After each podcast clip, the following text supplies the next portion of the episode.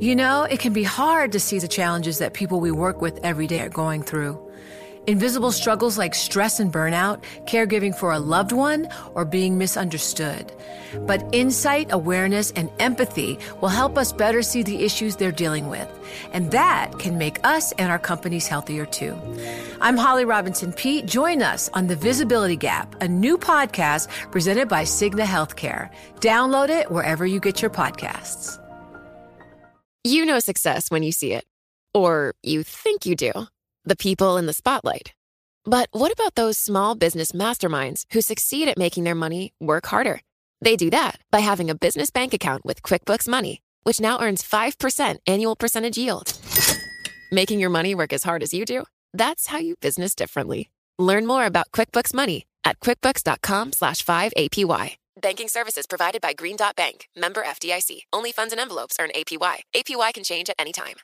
The countdown has begun. This May, a thousand global leaders will gather in Doha for the Qatar Economic Forum powered by Bloomberg, held in conjunction with our official partners, the Qatar Ministry of Commerce and Industry and Media City Qatar, and premier sponsor QNB. Join heads of state, influential ministers, and leading CEOs to make new connections and gain unique insights. Learn more at QatarEconomicForum.com.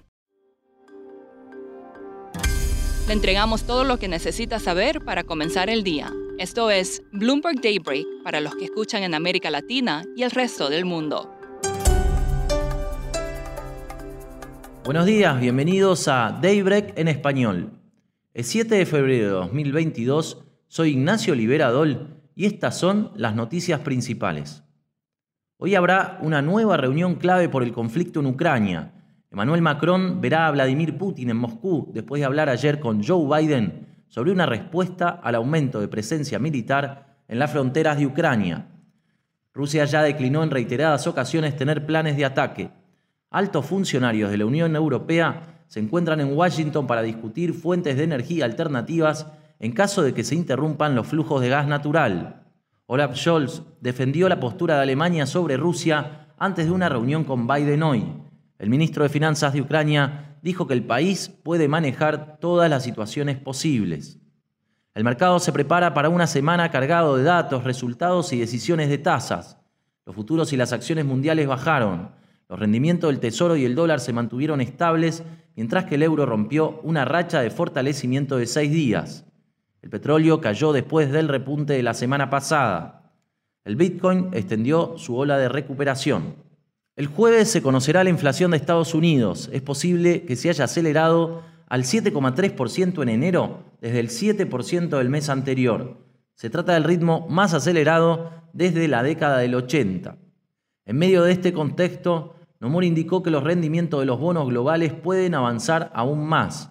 El estratega de tasas Andrew Ticehurst proyecta que los rendimientos de los bonos estadounidenses a dos años aumentarán a 1,5% a mitad de año. Sigue la catarata de resultados corporativos. Uber puede señalar una desaceleración del crecimiento de nuevos usuarios para su aplicación de entrega cuando publique sus resultados el miércoles, según dijo Bloomberg Intelligence.